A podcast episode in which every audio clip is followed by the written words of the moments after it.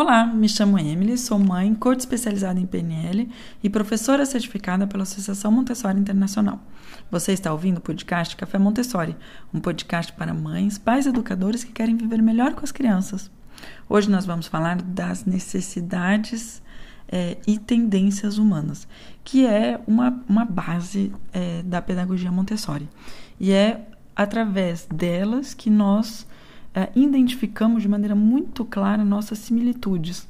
Tanto hoje em dia, em todo o planeta Terra, apesar das diferenças culturais, das diferenças físicas, de qualquer diferenças que possam existir, temos similitudes que vêm dessas tendências e das necessidades hum, humanas.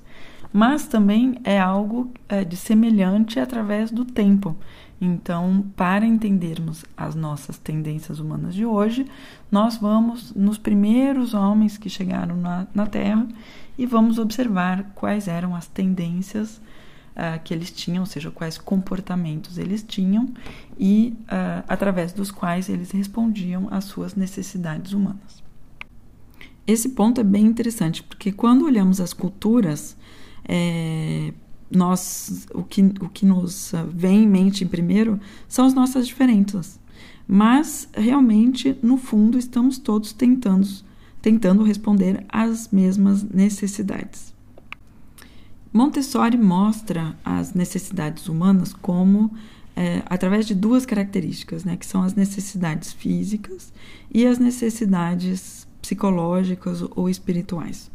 Então, dentro de necessidades físicas, tem a necessidade de se alimentar, de se proteger, um, de se vestir, uh, de, de morar em algum lugar, de se locomover.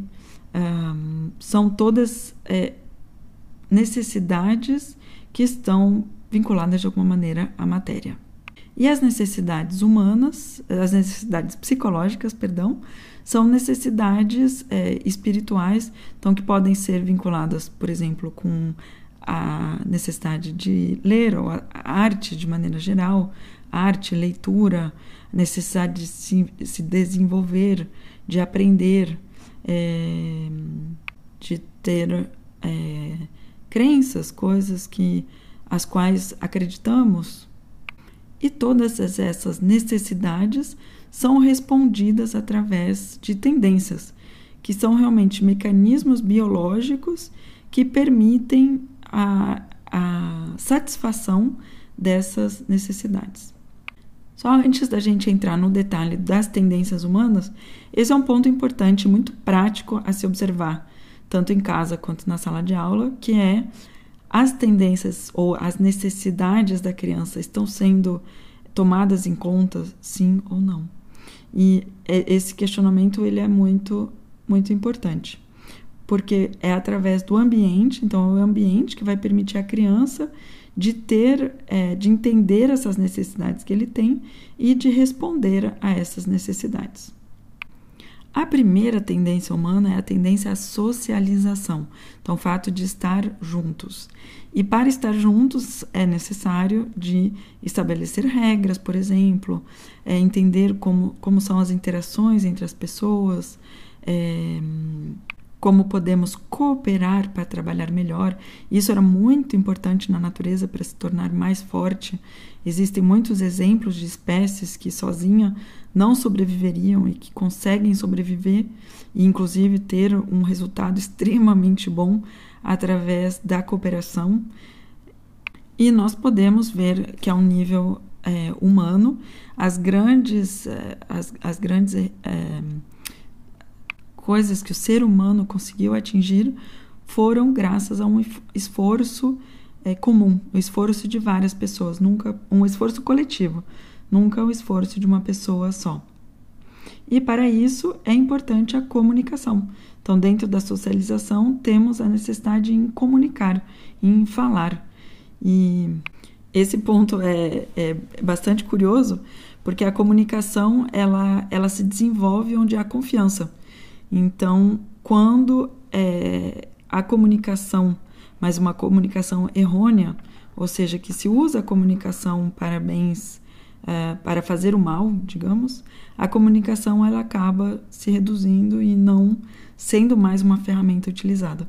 Ela é utilizada quando ela serve para o bem da comunidade. Então, por exemplo, na época justamente dos primeiros seres humanos, quando se avisava que havia um perigo.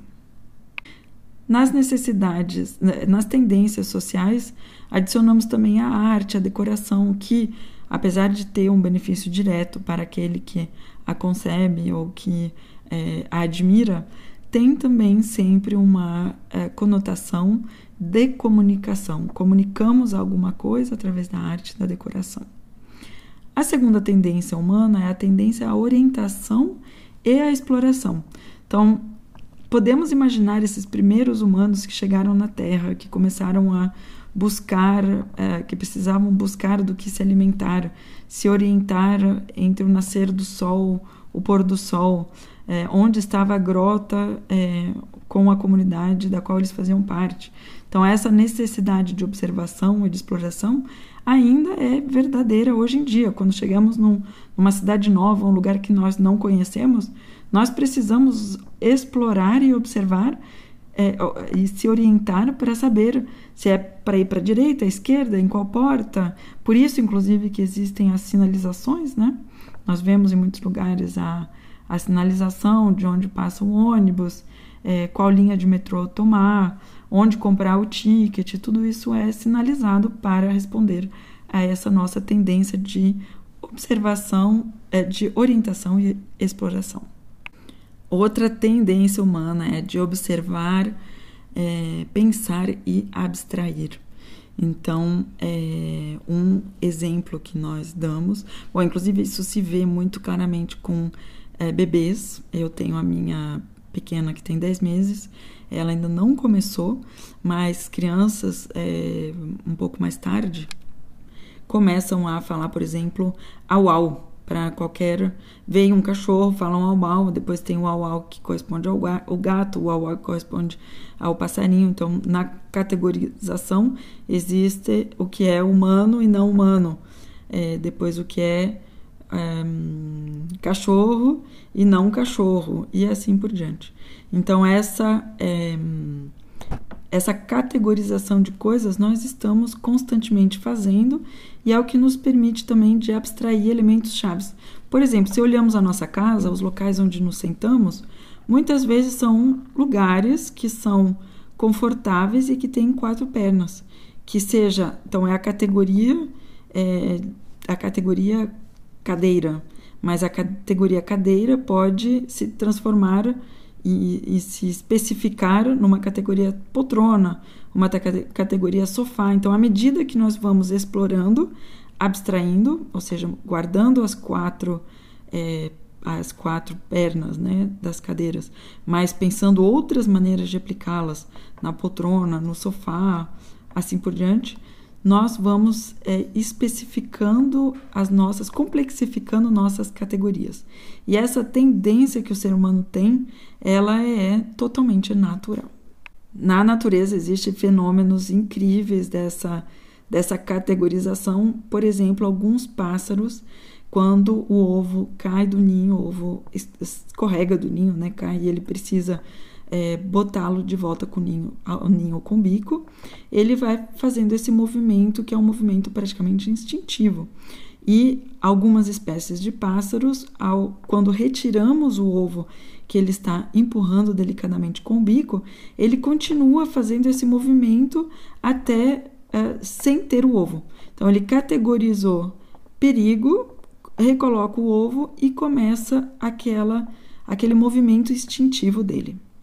Outra categorização muito interessante entre pássaros é existem espécies de pássaros que vão alimentar preferencialmente os passarinhos que tiverem é, um, um bico bem aberto e a garganta vermelha porque e que gritem o mais forte, porque são os passarinhos que vão ter do, do, do, ninho que vão ter maior possibilidade de sobreviver. E foram feitos experimentos com é, bicos é, que nem se parecem tanto com passarinho e, e, com o grito do passarinho muito forte, então um, uma gravação. E o que foi observado é que os pássaros, apesar de meio que saber que aquilo não era um passarinho, o instinto de dar o alimento para aquela categoria de, de pequeno era tão grande que eles davam, alimentavam aquele pseudo passarinho. Outra tendência humana é a tendência a trabalhar e utilizar o poder de imaginação. Então, combinamos é, essa, essa projeção daquilo que ainda não existe e que nós tornamos real ou que nós construímos através do nosso trabalho. Quando vemos as, as crianças pequenas, isso se torna extremamente evidente, porque o que elas fazem é muito difícil, essa, é, é, esse desenvolvimento do, do movimento. Elas estão deitadas, não conseguem mexer os braços, as pernas, e pouco a pouco começam a se a levantar o tronco, a, a mover a cabeça, a, a enxergar mais longe. Toda essa transformação ela vem por um trabalho incrível que a criança está fazendo naquele momento. Um exemplo para o trabalho e a imaginação é, são esses escultores muito famosos que conseguiam ver a forma daquilo que eles iam esculpir. E o que eles diziam é que na, na abordagem deles da escultura, eles estavam apenas retirando a pedra que não pertencia àquela escultura. Então, essa é, uma, é um exemplo muito bom dessa capacidade que todos nós temos de imaginar e de trabalhar para torná-lo possível. Finalmente, a última tendência, a tendência à autoperfeição pela atividade, ou seja, a tendência à repetição que permite a fazer alguma tarefa cada vez melhor. Então, quando cozinhamos a primeira vez, não cozinhamos muito bem. E à medida que vamos cozinhando com alguma regularidade, vamos nos tornando cada vez melhor em cozinha. A mesma coisa se aplica, existem exemplos muito bons né, nesse, nessa, nessa parte, a mesma coisa se aplica ao exercício físico, por exemplo. Né? E a criança, principalmente em algumas fases específicas, precisa imensamente da repetição. E nós lhe damos uma, uma um ambiente muito adaptado quando permitimos a criança de repetir por quantas vezes ela quiser, mesmo que aquilo não faça tanto sentido para nós como adultos. Então, esses elementos são importantes de um ponto de vista muito prático para guiar você na preparação do ambiente preparado para as crianças. É, e para principalmente retirar os obstáculos, né, as tendências humanas que a criança ou as crianças vão estar tá demonstrando. A Maria Montessori realmente era muito sensível a essa questão é, da unicidade humana, do fato de que nós todos fazemos parte de uma mesma de uma mesma espécie.